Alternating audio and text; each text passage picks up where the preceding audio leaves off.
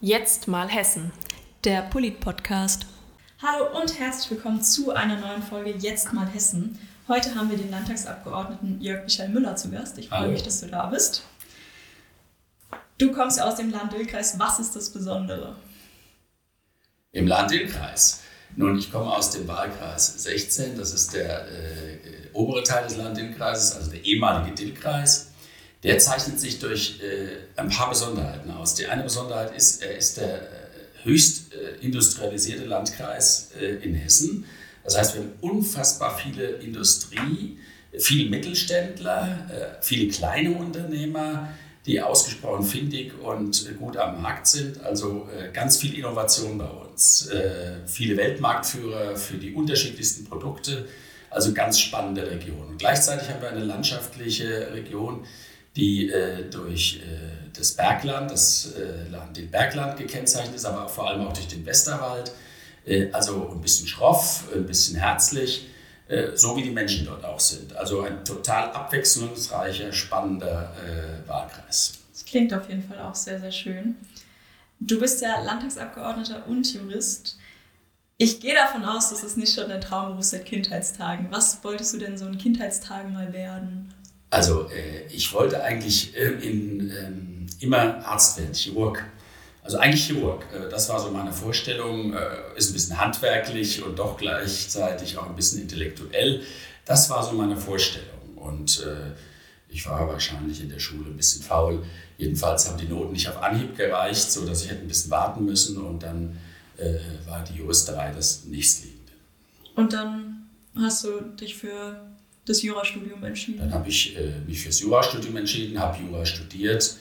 Ähm, äh, allerdings nicht nur Jura, sondern ich habe äh, parallel ganz viel belegt. Also ich habe mich war politikwissenschaftlich eingeschrieben, ich habe äh, Philosophie-Vorlesungen gehört, Psychologie-Vorlesungen. Also damals war das noch möglich. Äh, heute geht es den Studenten etwas schlechter.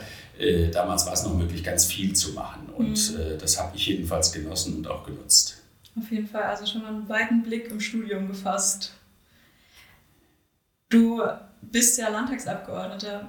Das ist ja jetzt kein Job, für den man sich klassisch bewirbt mit Vorstellungsgespräch. Wie hat so deine politische Karriere angefangen? Also äh, Landtagsabgeordneter bin ich ja erst äh, ganz spät geworden. Ich bin ja nicht der Jüngste mehr. Ich bin ja Jahrgang 61, das heißt, ich gehöre zu den Älteren. Ähm, gleichzeitig aber äh, bin ich halt immer noch berufstätig. Und äh, Politik habe ich gemacht in frühester Jugend. Also ich glaube, mit 13 bin ich zur Schülerunion gekommen. Mhm. Und äh, dann in die Junge Union äh, und bin dann äh, auch Mitglied der CDU geworden, als man es konnte, gleich mit 16.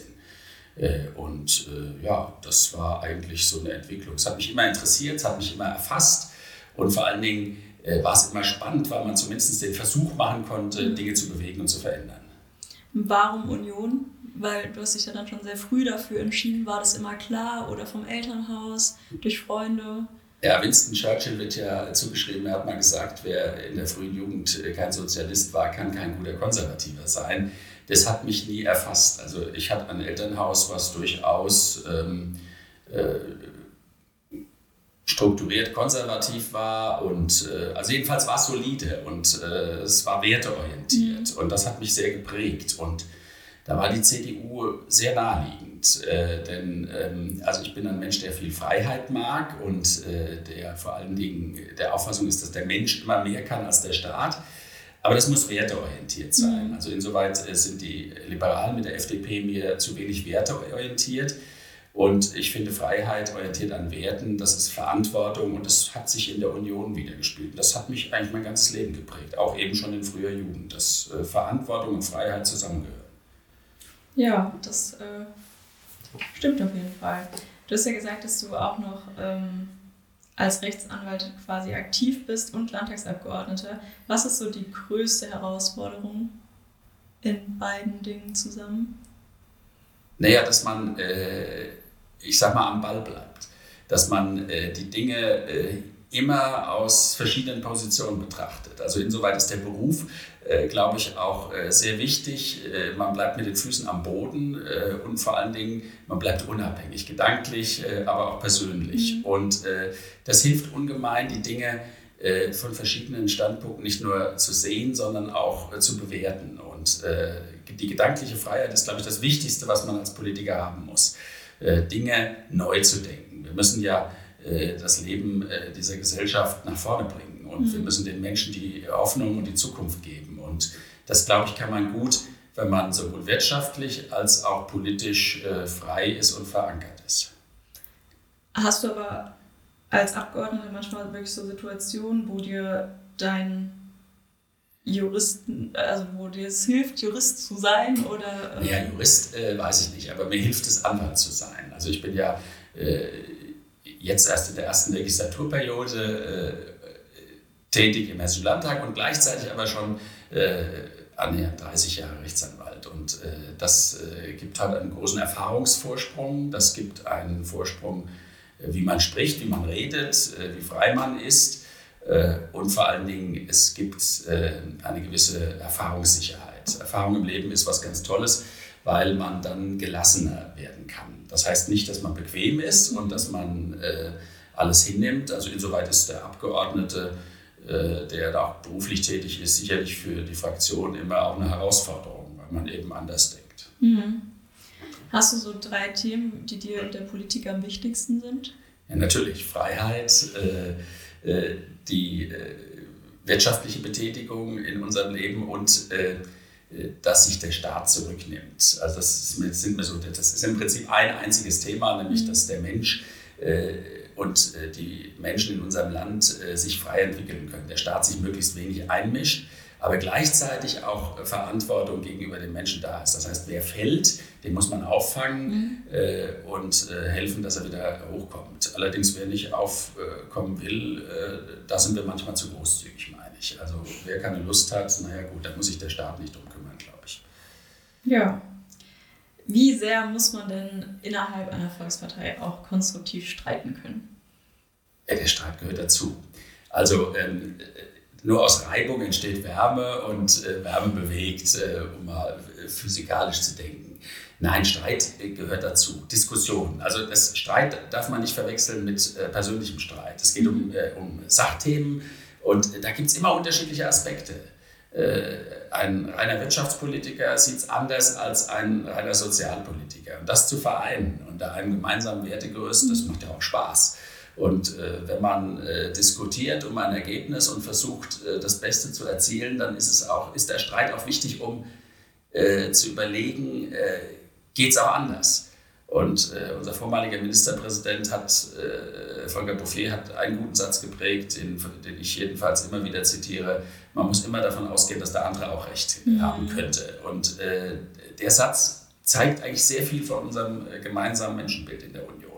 Nämlich, dass wir aufeinander zugehen, ohne gleich äh, ein Einheitsbrei zu sein. Mhm. Also jeder ist ein Individuum und jeder hat sein Recht auf eine eigene Meinung. Am Ende der Diskussion muss man allerdings einheitlich zusammenstehen. Also da muss man äh, gemeinsam versuchen, das Ziel zu erreichen. Ja. Das äh, Zitat kenne ich tatsächlich auch, beziehungsweise das, was Volker Bouvier gesagt hat. Du hast 1982 bis 1983 deinen Wehrdienst geleistet. Was hat dich in dieser Zeit besonders bewegt und geprägt? Tja, was hat mich geprägt? Das kann ich nicht sagen. Also ich habe Wehrdienst geleistet aus fester Überzeugung, dass das äh, wichtig ist. Äh, ich habe das nicht gerne gemacht. Wer hat das damals gerne gemacht? Das hat niemand gerne gemacht, hat Zeit gekostet, aber äh, die Notwendigkeit fand ich in Ordnung. Und äh, insoweit bin ich auch ein bisschen ganz stolz darauf. Ich glaube, ich bin einer äh, der ersten Wehrdienstleistenden in Deutschland, der der Ehrenmedaille der Bundeswehr bekommen hat. Mhm. für den, das, was man im Wehrdienst geleistet hat. Da bin ich ganz stolz drauf, bin heute noch ganz stolz drauf. aber insgesamt gesehen natürlich war es Zeit, die weg war. Ja, ja weil äh, man hätte natürlich andere Dinge machen können. Aber das hat mir im Nachhinein, glaube ich, äh, auch sehr geholfen, strukturierter zu sein. Also man muss dann schon hinnehmen, dass die Bundeswehr einem vieles vermittelt hat. Vieles, was man gar nicht gern hatte. Also gewisse Form von Unterordnung oder eine gewisse Form auch Dinge zu akzeptieren zu müssen, die äh, man selbst hinterfragt hat. Äh, das ist auch eine ganz wichtige Erfahrung. Äh, das bedauere ich eigentlich, dass das junge Leute von heute nicht mehr so mitnehmen können. Oder vor allen Dingen damals Männer, nur Männer, aber heute wäre eine Wehrpflicht wahrscheinlich auch für Frauen. Äh, also insoweit geht diese Erfahrung verloren und das finde ich schade. Kommen wir schon fast zum, zur nächsten Frage. Wir haben ja auf dem Bundesparteitag über das Gesellschaftsjahr ähm, diskutiert. Wie stehst du dazu? Hm. Also Natürlich wäre das für möglicherweise für äh, die Gesellschaft selbst wäre das nutzbringend. Ob das für diejenigen, die es leisten müssen, nutzbringend ist, weiß ich nicht. Mhm. Kann ich nicht beurteilen. Beim Wehrdienst war das etwas anderes. Das äh, war eine ganz zweckorientierte Situation. Mhm. Und diejenigen, die Zivildienst geleistet haben, sind damals in, äh, überwiegend in Sozialorganisationen mhm. gegangen, also in die Wohlfahrtsorganisationen und haben dort auch ganz oft ihren Berufswunsch später verwirklichen können. Das hat das hat der Gesellschaft geholfen. Ein Gesellschaftsjahr ist sicherlich etwas, um die äh, Menschen äh, zusammenzuführen. Aber da kann man durchaus sehr differenzierter Auffassung äh, sein. Ich habe da keine abschließende Meinung zu. Mhm. Aber es ist ja generell so, dass gerade im Ehrenamt ähm, viele Menschen fehlen und gerade auch junge Menschen ähm, sich häufig gar nicht mehr so ehrenamtlich engagieren. Glaubst du, dass die Politik was dafür tun kann oder glaubst du, das ist eine Aufgabe der Gesellschaft? Ja, da sind wir genau an dem äh, Punkt. Äh, was muss der Staat alles machen mhm. und was muss er organisieren? Und ist der Staat verantwortlich dafür, dass sich Menschen engagieren? Vielleicht muss der Staat manchmal auch hinnehmen, dass die Leute keine Lust haben. Nun hatten wir allerdings zwei Jahre Corona und das hat wirklich, ähm, ich sag mal, das war wie ein Meer, der auch alle Strukturen etwas mhm. kaputt gemäht hat. Und ähm, das ist sicherlich äh, ein ganz großes Problem. Also ich glaube, der Staat muss unterstützen. Vorgeben, selber machen, davon halte ich nichts. Also wir haben viel zu viele äh, Organisationen, die der Staat da unterstützt und damit auch künstlich teilweise am Leben erhält. Und dann gibt der Staat die Inhalte vor. Das ist ja ganz falsch. Also ich glaube, äh, wenn sich Menschen engagieren, muss der Staat sie äh, unterstützen, vielleicht an die Seite stellen. Aber äh, eigene Organisationsformen zu bilden, davon halte ich persönlich nichts. Das widerstrebt meinem Freiheitsgedanken. Was glaubst du, muss ähm, die CDU tun, damit mehr junge Menschen in die CDU eintreten?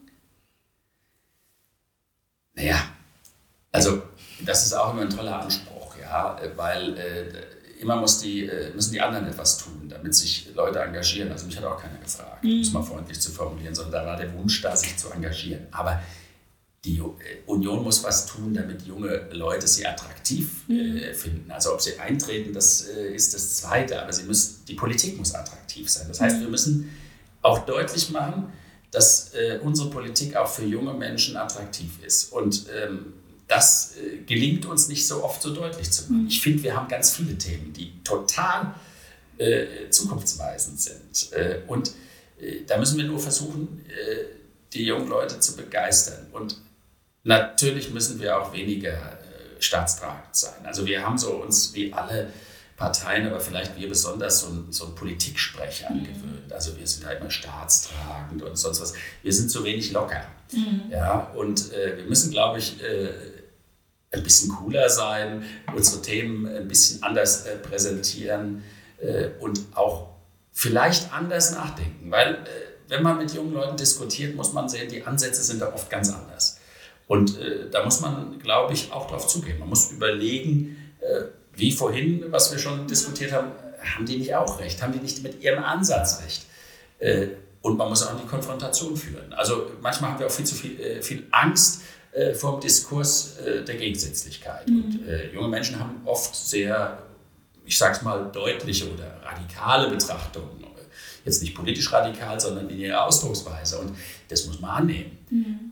Was mir allerdings auffällt, ist, dass da eine große Empfindlichkeit herrscht. Einmal bei den Alten, aber auch bei den Jungen erstaunlicherweise. Mhm. Weil wenn man genauso äh, dann diskutiert, äh, kommt man ganz oft so in ganz empfindliche Bereiche. Finde ich ein bisschen langweilig. Also ich finde, wir müssen frischer bleiben äh, und werden und wir müssen äh, immer offen sein. Aber unsere Themen müssen wir verkaufen. Und äh, ich glaube, Zukunft ist immer das Thema. Freiheit vor allen Dingen. Ja? Mhm. Und äh, dass der Staat weniger vorgibt, das glaube ich, kann auch junge Leute begeistern.